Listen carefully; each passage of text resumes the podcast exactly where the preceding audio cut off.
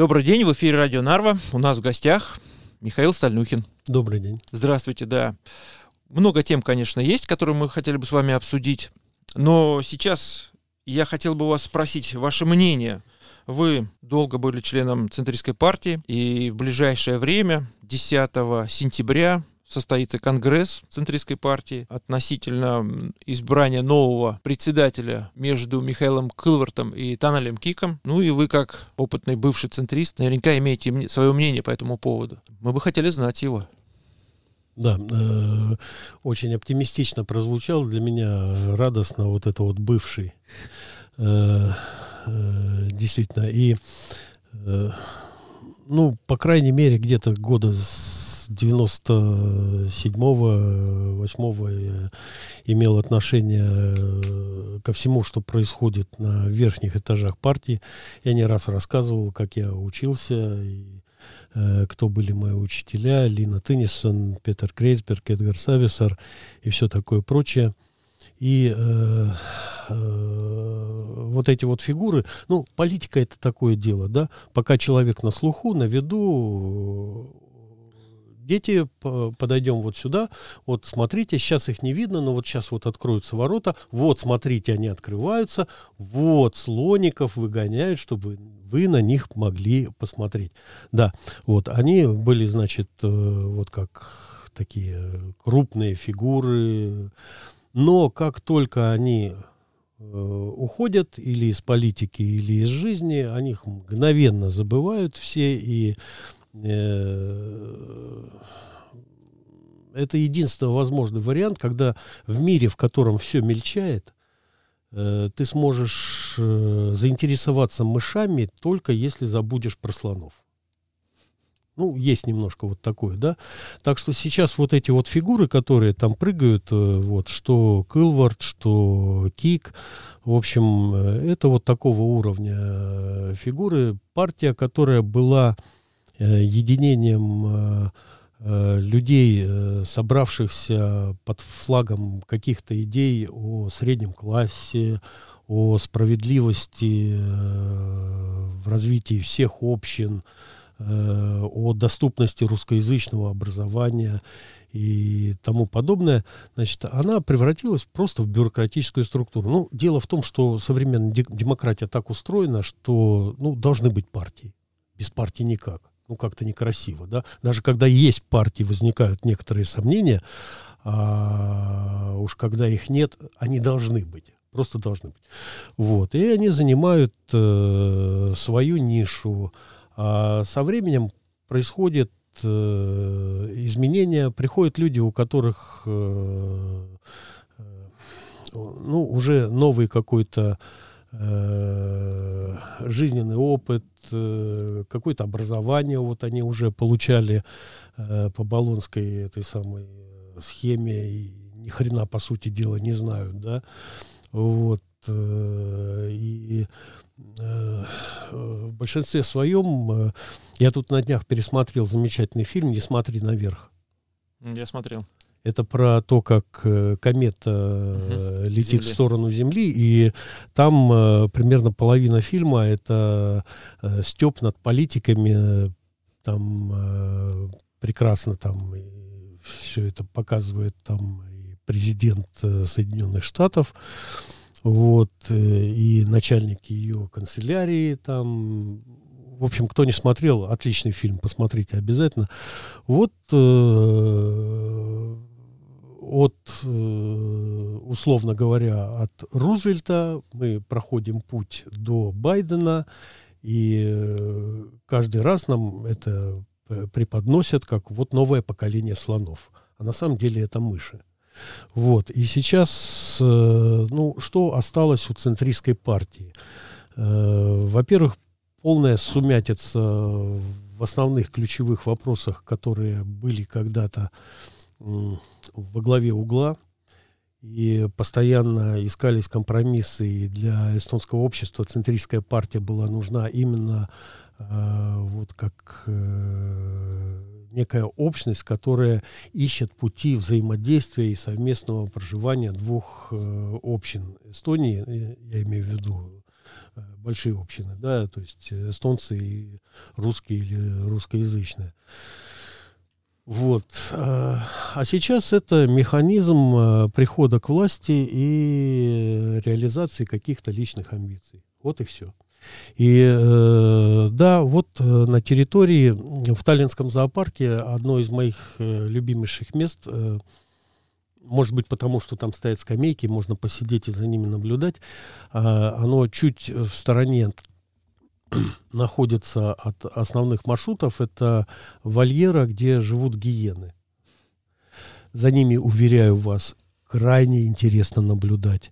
Э, вот, и Э, там что бросается в глаза, там, э, по моим наблюдениям, там живут два семейства, у них поделено все до сантиметра. Территория поделена. Вот. Э, ну, интересно, как это все происходило, но вот в партиях, партии устроены точно по такому же принципу. То есть есть какая-то территория, которую вот этот клан например, контролирует и э, всячески пытается избавиться от тех, кто приходит э, со стороны. То есть не допустить проникновения на свою территорию, не, не допустить того, чтобы твои полномочия перенимались э, кем-то другим.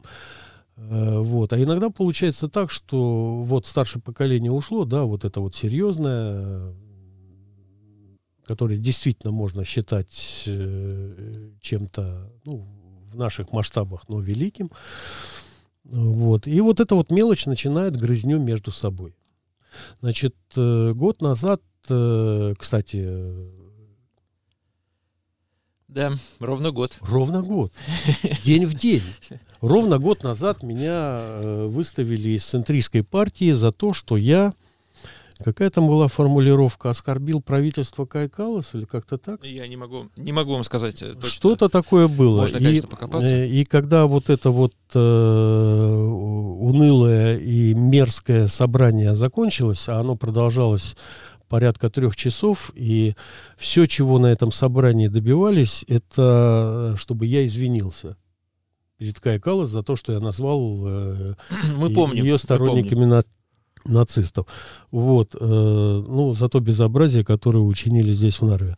Значит, э, все, что им надо было, это чтобы там я э, потупил глазки, там извинился типа за косяк и пошел себе ветром гонимый, солнцем полимый. То есть меня бы, это что было совершенно очевидно, выставили бы из партии все равно поскольку мои взгляды не соответствуют абсолютно тому, э, что в переродившейся центристской партии считается какой-то политической установкой.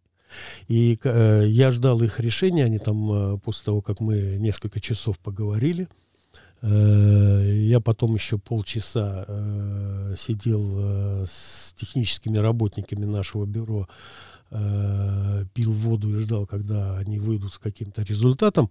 Вот, и пришел Юрий Ратас э, и сказал, что единогласно проголосовало правление за твое исключение. А что значит единогласно? Это значит, что и Тан Элькик, и Михаил Кылвард и вся вот эта таллинская команда под его руководством, куда входит и Белобровцев, и Свет, и э, не в его команде, скорее он в ее команде, и я на том, они все проголосовали за мое исключение из центристской партии. То есть у них не было никаких сомнений в том, что Кая Калас поступила правильно, ее правительство.